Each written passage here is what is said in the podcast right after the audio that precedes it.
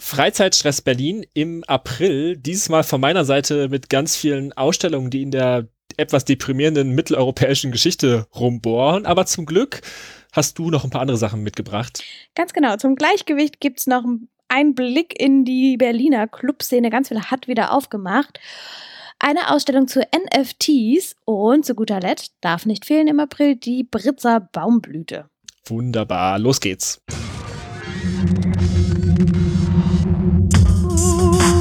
Ähm, Freizeitstress Berlin. Freizeitstress Berlin. Hallo Lynn. Hallo Frag.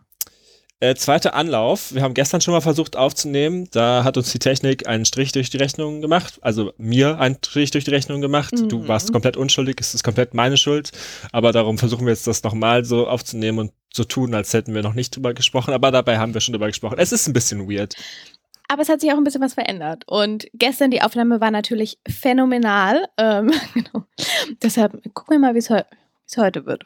Aber die Welt ist auch ein bisschen weird gerade. Ne? Also mhm. wir haben letztes Mal diese Sonderfolge zur Ukraine-Flüchtlingsfrage gemacht. Da hat sich quasi auch nicht so viel zum Guten gewendet seitdem. Leider nein. Ich war gestern auch noch mal in einer Ausstellung ähm, von der, in der ADK, wo ein Stück drin war, was da krass Bezug drauf genommen hat, wo ich wirklich danach, also so eine Videoinstallation mit Aufnahmen aus der Ukraine, wo ich danach rausgekommen bin und erstmal mich quasi draußen hinsetzen musste im Park, im Tiergarten, um wieder ein bisschen oh. runterzukommen. Und dann, ja. auf, dann mache ich da zur Zerstreuung Twitter auf und sehe dann direkt irgendwelche Bilder aus den befreiten Vororten von Kiew. Also das ist alles nicht besser. Ich hatte zwischendurch auch Covid äh, lag irgendwie eine Woche fast mit über 39 Grad Fieber im Bett. Also so krank war ich auch seit Jahren nicht mehr. Also das mhm. war auch, da haben wir letztes Mal noch irgendwie auf Holz geklopft. Das hat auch nicht funktioniert. Ähm, ja, es ist sehr weird. Und gleichzeitig haben die Clubs wieder aufgemacht und irgendwie alle sind wieder am Feiern. Es ist, es ist mega, es ist eine seltsame Zeit. Es ist so viel los. Da hast du, hast du vollkommen recht. Und ja, apropos Clubs, du hast es schon angesprochen. Ähm, Gerade im April haben jetzt noch einige reopened, sozusagen. Und ich finde es ganz schön, dass der Solidaritätsgedanke bei vielen weiterhin auch bestehen bleibt. Und habe mich irgendwie in den letzten Tagen auch nochmal so ein bisschen mit der Verbindung von der Kiewer Clubszene und der Berliner auseinandergesetzt. Und ich wusste gar nicht, dass die Partnerschaft da so stark auch ist, also dass, ähm, ich glaube, 2017 da schon zwischen den beiden Bürgermeistern eine Kooperation geschlossen wurde und in Kiew man nennt ihn auch K41, wenn ich mich richtig erinnere. Also ein Club, der dem Berghain sehr ähnlich ist, das Berghain in Bund, mhm. ähm, da für die Freiheit und für die Selbstentfaltung stehend. Also dass es den dort auch gibt und der wurde wohl von den Architekten vom Berghain erbaut. Ähm, ja, irgendwie auch schön zu sehen, dass in so einer bunten Techno-Musik freie Kulturwelt ähm, so eine starke Verbindung auch ist zu dem, was gerade passiert und da auch ähm, so an allen Ecken versucht wird. Also das Void hatte Anfang April jetzt auch noch mal ähm, eine Party, wo die Hälfte an ähm, queer an eine genau ja queer Ukrainian Hilfe ging und ich finde es auch gut, so ein bisschen danach zu gucken. Also wenn ich feiern gehe, dann so blöd es klingt, also ich gehe ich geh feiern für meinen Spaß, aber mhm. ich meine so, was ich damit sagen will, ist einfach so ein bisschen sensibilisiert zu sein in allen, ähm, in allen Orten und Ebenen, wo Mensch gerade irgendwie was macht, zu gucken, also das nicht aus den Augen zu verlieren, was gerade anderswo passiert. Ähm, ja, aber genau. Aber du warst jetzt schon wieder so richtig klassisch im Club -hmm. unterwegs. Ich war einmal im Club unterwegs. Okay. Gut, dass du es ansprichst. Genau. Im Heideglühen. Ähm, da war ich noch nie vorher. Das ist bei dir, Frag, um die Ecke. Also ja. eigentlich, ähm, genau. Du warst da, nee, du warst da auch noch nicht, ne? Nee, nee, ich, ich, ich, nee. Es ist, ich, ich war ja auch wirklich, ich war ja ganz strikt seit Covid nur mal so im Sommer auf so ein bisschen Open-Air-Sachen, aber mhm. ähm, auch mal als man zwischendurch mit Tests und so konnte, war ich gar nicht. Ich habe richtig Angst, dass ich das komplett verlernt habe, dass ich eigentlich so an die Hand genommen werden musste, muss betreutes feiern irgendwie mit, mit, ja. mit Mami-Schein quasi irgendwie, dass ich, dass ich das wieder neu lerne. Oh, das stelle ich mir auch gut vor. Aber ich kann dich beruhigen. Also ich dachte auch, oh, mal gucken, wie es wird. Ähm, aber du bist so schnell einfach wieder in dieser ganzen Stimmung und in dem Miteinander und irgendwie auch schön, wieder Leute, fremde Leute zu sehen. Ähm, und Heideglühen ist alles ein bisschen holzverkleidet, direkt am Wasser, also dort Beuselstraße. Und ich glaube, gerade so, wenn, ne, wenn die Sonne scheint und man ein bisschen draußen sitzen kann und so, dann ähm, bietet sich das echt an. Aber ich muss auch gestehen, weil du sagst, so Angst vor Verlernen und so weiter, äh, ich glaube, ich habe drei oder vier Stunden nur durchgehalten und bin super früh wieder gegangen. Also wir waren auch am frühen Abend schon da, weil ich einfach mit einem Schlag so müde war. Sprich, ich glaube, mein Körper ist einfach die Ausdauer noch nicht gewöhnt. Ähm, aber so von mit, dem. Mitgealtert jetzt, ne? Also das darf man nicht oh vergessen. Oh, ja, sag das nicht. Und dann ich meine beide, beide Covid. Ja. Aber so Clubs wieder aufmachen, das ist jetzt eh alles. Ähm, ich finde es auch ganz spannend, so wie die Clubs damit umgehen, dass jetzt Maskenpflicht und alles wieder aufgehoben wird. Und ähm, wenn man sich da mal so die Seiten durchliest, wo drauf steht, hey, wir finden es viel zu früh, aber bitte so testet euch selber, versucht trotzdem drauf zu achten, so wir können euch nicht mehr kontrollieren. Ähm, ja, das finde ich ganz schön. Und ich habe mir so ein paar einfach nur, ja, so Reopening, ne, also ich zähle jetzt hier nicht alle Clubs in Berlin auf, die kenne ich leider auch alle gar nicht, im Gegenteil. Aber was ich sehr schön finde, ist, ähm, einerseits das Revier Südost, also ehemals die Griesmühle, weil da geht es auch nicht nur um Partys, obwohl sie jetzt auch, ich weiß nicht, ob sie die ganze Reihe übernommen haben, aber auf jeden Fall ähm, eine Veranstaltung aus dem KitKat, also so klar, ne, Club, Club passiert da auf jeden Fall auch freitags und samstags, aber ähm, Samstag ist da auch ein Flohmarkt und das ist ja so eine alte Brauerei, also so ein Industriegelände, was sich auch voll mhm. anbietet. Und sonntags gibt es da auch Tatortschauen in dem Innenbereich des Bärgartens, also des, ähm, des Biergartens dort, der sich Bärgarten nennt, wow. Ähm, also irgendwie auch eine ganz schöne Sache, genau. Und ab 18 Uhr ist dort eben in diesem Bärgarten auch immer Musik, also DJs begleiten das Ganze und ich glaube, das ist so ein gutes Reinkommen in, in die Feierkultur. Es ist noch ein, wir sitzen am Tisch, dann geht die Musik los und dann ne, kann es in den Club übergehen. Aber frag, vielleicht wäre das auch so ein guter Anlaufpunkt für dich.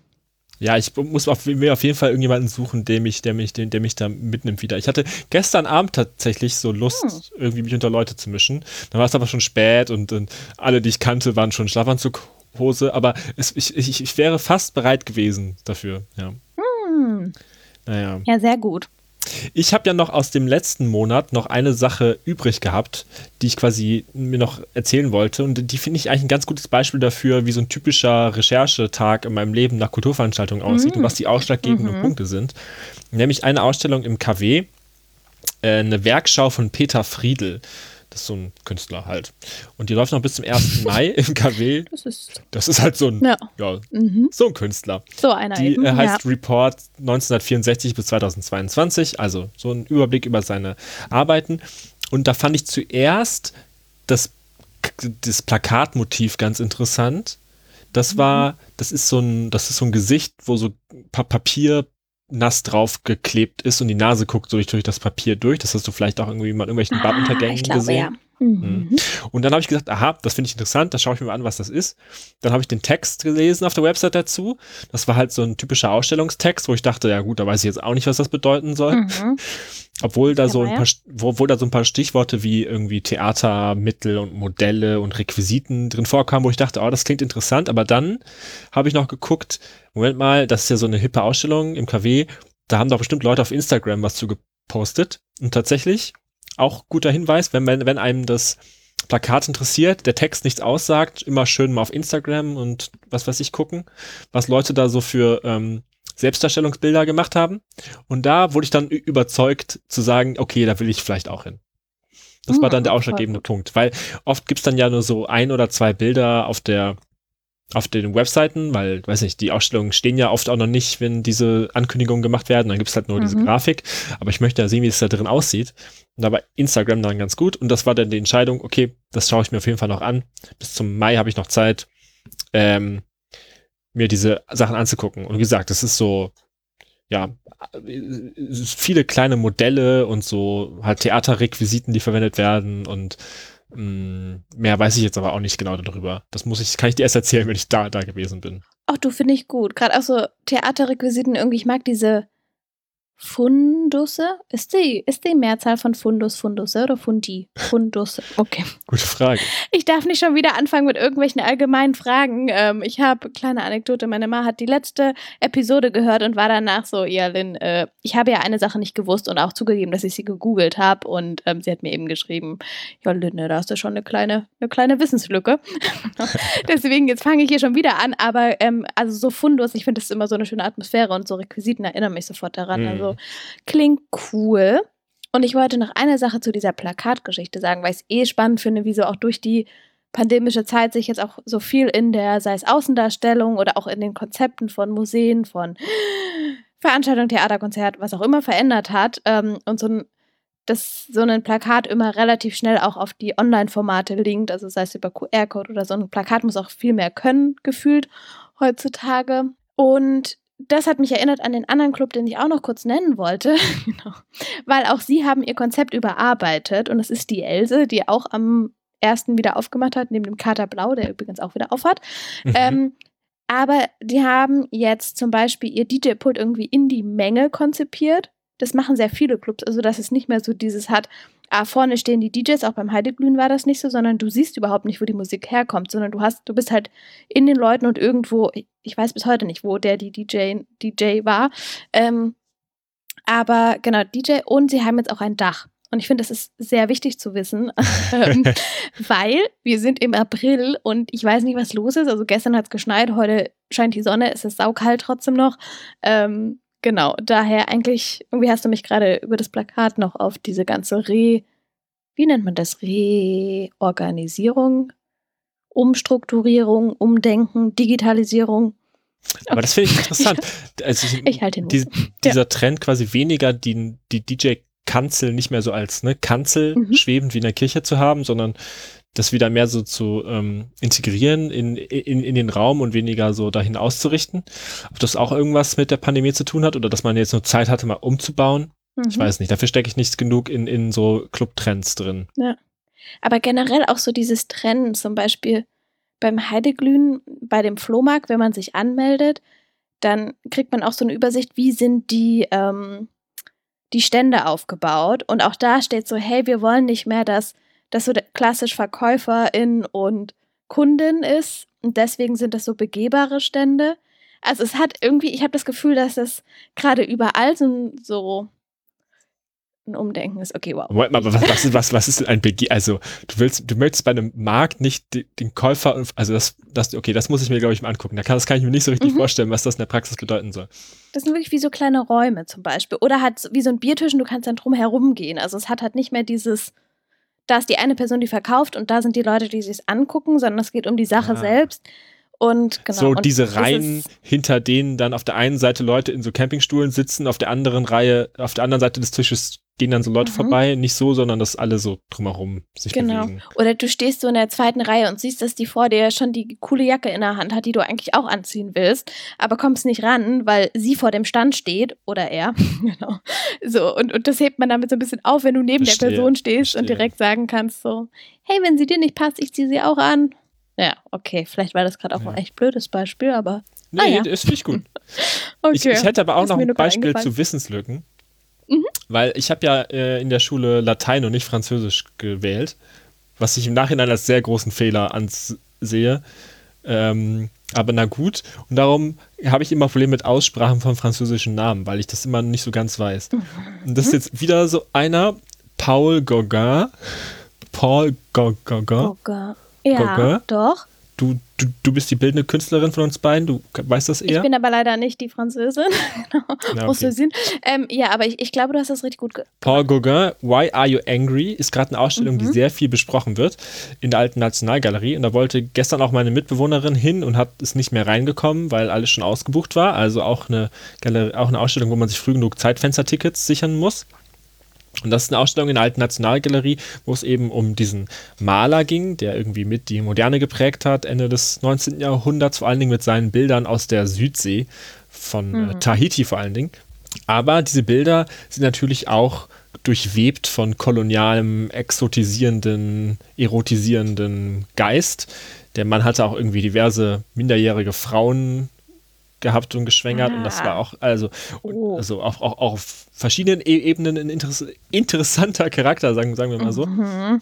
Äh, und diese Ausstellung versucht quasi diesen Kolonialdiskurs so mit einzubauen und zeitgenössische KünstlerInnen und Informationen aus Tahiti zum Beispiel so äh, mit einzubinden und die gegenüberzustellen, sodass man quasi sich selber so seine Meinung darüber bilden kann. Und das finde ich ein interessantes, interessante, interessantes Problem, weil das ist ja bei vielen Künstlern, also ich meine, Picasso oder so ist ja auch mittlerweile bekannt, dass der ein schlimmer Mensch war, so, ne? Mhm. Wie, wie kontextualisiert man irgendwie das Werk?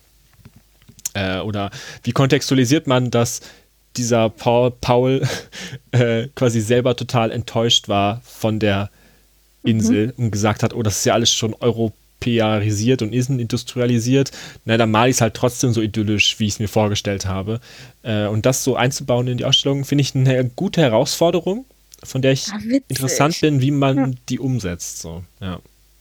Also das ist dann seine Vorstellung von wie das dort war, aber nicht wie er es eigentlich erlebt hat. Genau, weil sich ich meine, ich meine, stell mal vor, also ich glaube, das war sowieso total krass, irgendwie Ende des 19. Jahrhunderts so, gibt's die, haben, haben dann die ganzen europäischen Staaten ihre Kolonien und man bekommt da so diese ganzen neuen Gewürze, Früchte irgendwie, nein, nicht ganz neu, aber du kriegst irgendwie ganz viele neue Sachen aus den Kolonien immer so mitgebracht und erzählt. Und ähm, ich glaube, da gab es dann so ein richtig so, dann wurde das so zum richtigen Paradies hochstilisiert, wo alles noch gut ist, was ja. dann im industrialisierten Europa irgendwie schlecht lief. Und dann fährst du dahin und merkst so, hm, hier ist aber auch schon irgendwie, liegt überall Müll schon rum. Ja. äh, ah. Ja. Und die, und die Leute tragen gar nicht mehr ihre bunten Kleider, sondern tragen irgendwie eine, eine, eine also eine Jeans wahrscheinlich nicht, aber so im übertragenen Sinn, ne? Ja. Mhm. Generell so mehr auf Kolonialgeschichte eingehen. Ja. Mir ist eine Sache eingefallen, weil du alte Nationalgalerie gesagt hast und ja, bei mir ist immer noch die neue Nationalgalerie offen und es macht mich auch ein bisschen traurig, dass ich bisher noch nicht da war, aber und auch da habe ich jetzt noch nicht den kompletten Insight.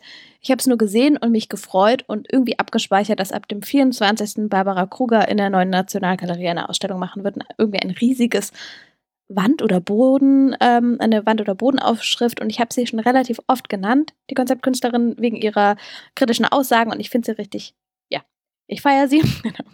Deswegen ab dem 24. Ähm, ist sie in der Neuen Nationalgalerie, aber ich werde dir davon in der nächsten Folge berichten, mhm. ähm, weil ich mir vorstellen könnte, dass sie auf jeden Fall nicht nur im April da ist, sondern es geht erst Ende April los und dann bestimmt noch in den Mai hinein. Okay, ich bin gespannt. Challenge für dich, da bis dahin dann auch vielleicht mal da gewesen zu sein. Ja, ja. ja. Ich habe auch noch eine Ausstellung, die ich mir mhm. ganz gerne angucken würde, auch schon wieder über Instagram eigentlich tatsächlich, obwohl ich Instagram vor ein paar Wochen installiert habe, nachdem ich während Covid da zu lange drauf rumgehangen bin und dachte, nee, jetzt muss ich das wieder alles loswerden, habe ich TikTok und Instagram wieder gelöscht. Aber über Instagram bin ich auch darüber aufmerksam geworden, äh, nämlich den Tannhäuser-Kreis. Das ist eine KünstlerInnengruppe, ähm, die in den letzten Jahren öfter mal so auf so Kunstseiten äh, irgendwie besprochen wurden, als wegen ihrer Nazi- und rechten Symboliken. Also die haben auf ihrem Instagram-Account auch viel so Memes gepostet, die so mhm. mit Frakturschrift und so Runen und so hantiert haben und so. Die spielen halt mit so Nazi-rechten Symboliken sehr viel und manchen auch zu viel, so, ne? Mhm. Ähm, weil man quasi dann am Ende nicht noch so der Erklärbeitrag kommt, so, so, und jetzt erklären wir das nochmal und warum das alles ganz schlimm ist eigentlich, sondern ne, das bleibt beim Witz stehen und macht nicht noch so ein, noch, macht nicht so noch so eine didaktische Rede dahinter. Ne? Ja. Und die stellen jetzt aus oder werden ausgestellt in der Galerie Anton Janicewski. Äh, es ist in Charlottenburg, glaube ich. Ähm, mhm. Noch bis Ende April gibt's da, eine, gibt's da ein paar Werke von denen zu sehen. Äh, und die Galerie ist, glaube ich, freitags und Samstag nachmittags immer regulär geöffnet. Äh, verlinke ich, aber genau wie ein Artikel darüber, über die Gruppe nochmal. Und äh, wie gesagt, ja, das so in den Kunstwerken sind halt so, wird halt so mit Hakenkreuzen auch hantiert und mit so Baseballschlägern, ne, von so quasi Stereotypen, Neonazi-Schlägern mhm, und sowas. Mhm. Äh, und ähm, da sind die Meinungen gespalten, sagen wir so. Ja. Und ähm, ich kenne die bisher auch nur von Instagram quasi und das würde ich mir mal gern vor Ort anschauen, wie das so wirkt, wenn es nicht fotografiert ist, sondern mit Aura vor mir schwebt. Mhm. Ja, es ist schon krass. Also so eine Symbolik, irgendwie ist das schon immer erstmal so ein Schauer oder ein Schock oder eine Provokation. Und ja, mich würde schon interessieren, du hast ja schon gesagt, dass da eher weniger so Dialektik oder irgendwie Aufklärung mitschwingt, aber gleichzeitig so schon auch die Frage, ob diese kritische Message dann rauskommt. Weil erstmal ja. so eine so eine harte so irgendwie sozusagen Disharmonie oder so eine Provokation, okay, aber ist es nur um zu provozieren oder was steht halt also wird es klar, was warum sie provozieren und was die Kritik ist. Aber ja. Frag, das werde ich nächste nächste Folge dich nochmal fragen. Ja, da, ich werde auch gern, ich werde dir da berichten, weil, also ich bin ja, ich bin ja, ich bin ja aus dem, aus dem, aus dem tiefsten Westen Deutschlands. Bei uns mhm. gab es irgendwie nicht so viele offene klassische Nazis. So, ich meine, mittlerweile gibt es da auch viele AfD-Hansel und so, aber jetzt nicht so den klassischen Heil-Hitler-Nazi. Die gab es dann vielleicht ja. in Dortmund oder so, aber nicht bei uns. Ich meine, du kommst jetzt aus Sachsen, da ist das vielleicht noch, ja. da ist das ein bisschen anders nochmal. Aber ja, ich werde werd dir auf jeden Fall berichten. Von diesem sehr deepen, symbolik-geschichtlichen Kontext auch zu einer Ausstellung, die eher modern ist, aufgrund ihrer Thematik. Und du wirst es gleich lieben, weil es geht um NFTs. Juhu. Ähm. Yay. Und zwar geht es um die NFT Art Week oder NFT Art Berlin. Naja, es kommt Berlin und Kunst drinne vor.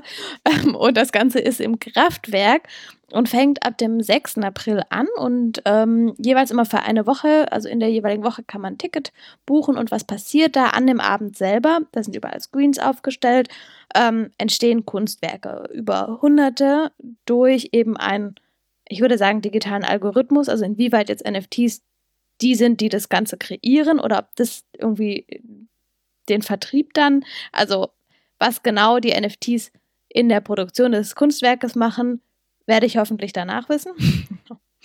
ähm, aber das Ganze wird begleitet mit elektronischer Musik und man kann auch über die Seite gucken, wer an dem Abend eben spielt oder wer die Künstlerin ist.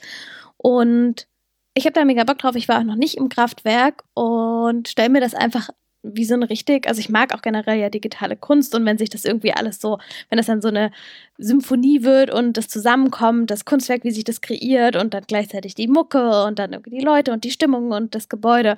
Also, ähm, ja, ich habe da Lust. Ich habe, ich schon gesagt, wie teuer das Ganze ist. Ich glaube, so 15 Euro, ähm, eine Karte für einen Abend. Ab 6. geht's los, drei Wochen lang und genau, ich kann mir noch nicht ganz vorstellen, wie das Ganze dann aussieht aber. Das klingt eigentlich richtig gut. Also die Location, elektronische Musik, ge mhm. generative Kunst, finde ich alles total toll. Bis jetzt auf dieses Stichwort NFT.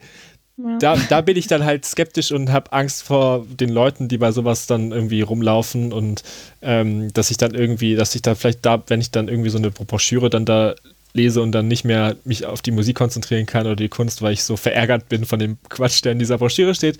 Aber sonst finde ich das total toll. Ja, nee.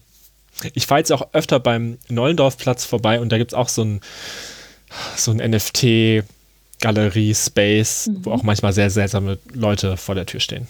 Aber ja, das ist, glaube ich, ein gesondertes Thema, was wir nochmal wann anders besprechen können, das NFT-Thema.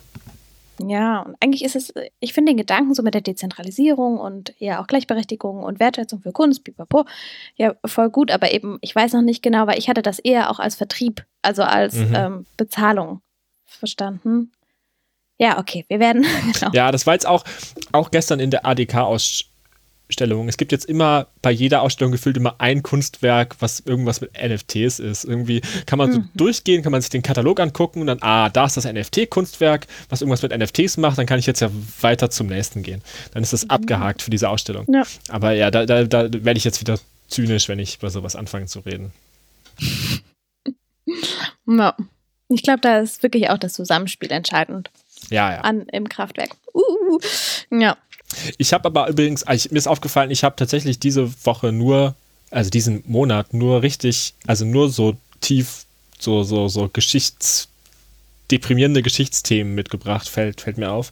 Weil ich habe noch zwei Ausstellungen, also eine Ausstellung, also zwei Ausstellungen, die aber im selben Haus sind, die auch wieder so in die Geschichts, Geschichtskiste greifen, nämlich ja. im Deutschen Historischen Museum Und beide haben so im weitesten Sinne mit Kapitalismuskritik zu tun. Auch ein total locker, flockiges Spaßthema. und bei der ersten Erstellung ist das sehr offensichtlich, weil die heißt Karl Marx und der Kapitalismus. Die läuft schon seit Februar und dann noch bis Ende August, glaube ich. Und na gut, da geht's halt um Karl Marx und um Kommunismus und Karl Marx Rolle darin und die Auswirkungen im 20. und 21. Jahrhundert und so weiter und ja. so fort. Äh, bestimmt ein guter Überblick, das mal so geballt zu sehen und quasi in so einem Kontext aufbereitet und nicht von äh, krassen Gegnern oder Verfechtern, so, ne, sondern mhm, in mhm. so einem Kontext würde ich den zutrauen, das gut aufzubereiten. Aber die zweite Ausstellung, auch im Deutschen Historischen Museum, ist Richard Wagner und das deutsche Gefühl. Die beginnt jetzt äh, Anfang April und läuft dann bis September. Und da denkt man sich erstmal, hä, was hat das mit Kapitalismuskritik zu tun? Aber mhm. Wagner war ja auch so jemand, der so Indust Industrialisierung, Entfremdung, äh, Kapitalismus eigentlich kritisch gegenüberstand, weil das nicht in sein romantisches Ideal so passte. Gleichzeitig aber ganz viel von dieser neuen Musikvertriebswelt im weitesten Sinn, auch wenn es da quasi noch keine Schallplatten gab, profitiert hat und sich selber so zur Marke voll gemacht hat und, ne, und so was. Stimmt. Ja. Ähm, aber zum Beispiel in, in so Opern wie dem Rheingold, da wird auch so explizit ja so Ausbeutungsgeldgier so ange, äh, angeprangert. Mhm. Ähm, aber eigentlich war seine, seine Waffe quasi in Anführungszeichen eher so die Arbeit mit Gefühlen, also mit Gefühlen gegen diese Entfremdung gegenzusteuern, ah. so. Was natürlich dann bei Wagner auch so direkt zu Antisemitismus und Nationalstatismus im weitesten Sinne bis zu den Nazis so dann führt. Verstehe, so darum das deutsche Gefühl. Ne? Deutsche, ne? ja. Ähm, hm. Und äh, ich, aber darum, also ich finde das aber auf jeden Fall auch sehr, sehr, sehr, sehr spannend. Ich habe ja auch in Bayreuth meinen Bachelor gemacht, das heißt, diese Wagner-Verbindung mhm. habe ich ja auf jeden Fall.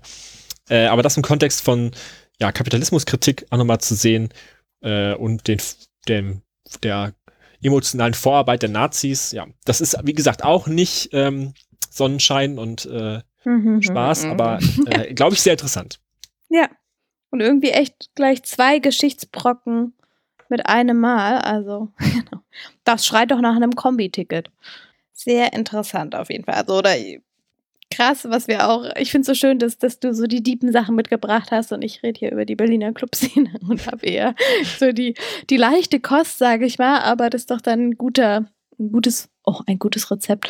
Ähm, wow, ich bin heute in der Essensmetaphorik. Ähm, apropos Essen, das gibt es da bestimmt auch. Schlechteste Überleitung überhaupt. Aber ähm, was darf im April nicht fehlen? Und ähm, ich sage das nicht, weil ich, weil es mir begegnet ist, als ich recherchiert habe, sondern weil es mir eingefallen ist, weil ich an sehr vielen dieser Bäume vorbeigegangen bin. Ich spreche natürlich über die Kirschblüte. Und die Kirschblüte in Berlin wird ja sehr oft in Britz gefeiert, mit dem Britzer Baumblütenfest. Ähm, und das ist ja immer im April. Dieses Mal ist es vom 8. bis 24. Und das ist irgendwie so ein richtiger Family-Tipp. Also es ist ein Volksfest, dort Britzer Gutshof oder so heißt das Ganze. Ähm, und man schaut die Bäume an, man kann essen, man kann trinken. Es gibt sehr wahrscheinlich ähm, Autoscooter, also so wie Schau, Schaubühne, nee, wie sagt man? Schaubuden. Schaubuden, ja. Also so, so wie, wie bei einem Rummel eben. Ähm, oder Kirmes. Jetzt muss ich wieder aufpassen, welcher Begriff wo gesagt wird. Ja. Ähm, Genau, und das, darüber haben wir wirklich alle letzten Jahre, seit wann gibt es uns schon? Seit drei Jahren oder vier? Drei. Zwei, drei, Frag? Auf jeden, Fall, auf jeden Fall drei. Ja, auf jeden Fall haben wir da immer drüber gesprochen, über die Baumblüte und ich finde das total schön, weil das jetzt irgendwie wieder losgeht und vielleicht schafft es einer von uns auch dieses Jahr, das mal mitzunehmen. Ja, voll. Ich finde das ja, das finde ich ja auch sowieso interessant, weil so diese Art von Volksfest, die muss ja quasi geplant und gebucht werden. Aber so, wann ein Baum blüht, ist jetzt ja nicht mit dem Kalender so genau vorher ja, festlegbar. Ja. Das würde mich interessieren, wie das logistisch, ob dann irgendwie die Bäume so mit Harz e-, eingesprayt werden, damit die Blüten nicht weggehen oder so, damit die noch ein bisschen halten, falls sie zu früh blühen.